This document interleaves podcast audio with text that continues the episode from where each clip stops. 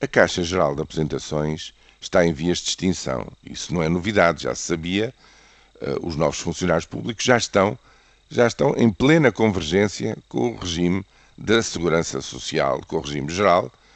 O que acontece é que uh, essa Caixa, que agora não recebe uh, sequer a contribuição dos novos funcionários públicos, contraiu obrigações, paga pensões aos funcionários públicos e, portanto, está cada vez mais, digamos, a descoberto. Porquê?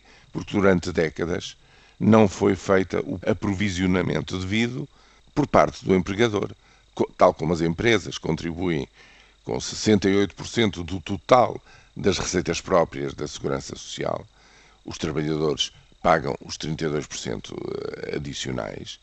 Como sabem, eh, ao, ao desconto de 11% nos salários, mas há a contribuição de 23,75% por parte das empresas.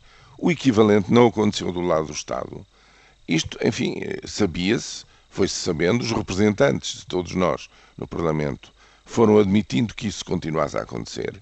E, portanto, agora, para esta situação, justamente, de, uma, de um faseamento para a extinção ordeira e devidamente provisionada da Caixa Geral de Apresentações, não há o dinheiro que devia haver e que já devia ter sido, no fundo, posto como pé de meia para uma situação destas.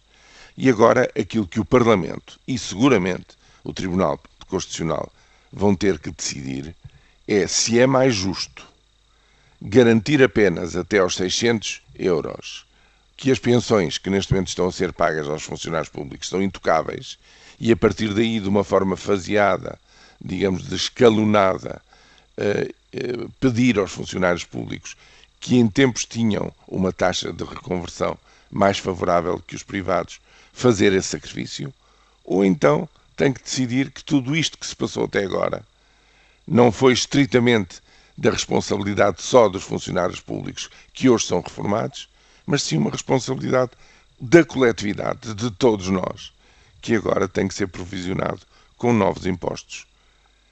Este é o verdadeiro dilema, esta é a alternativa que temos pela frente.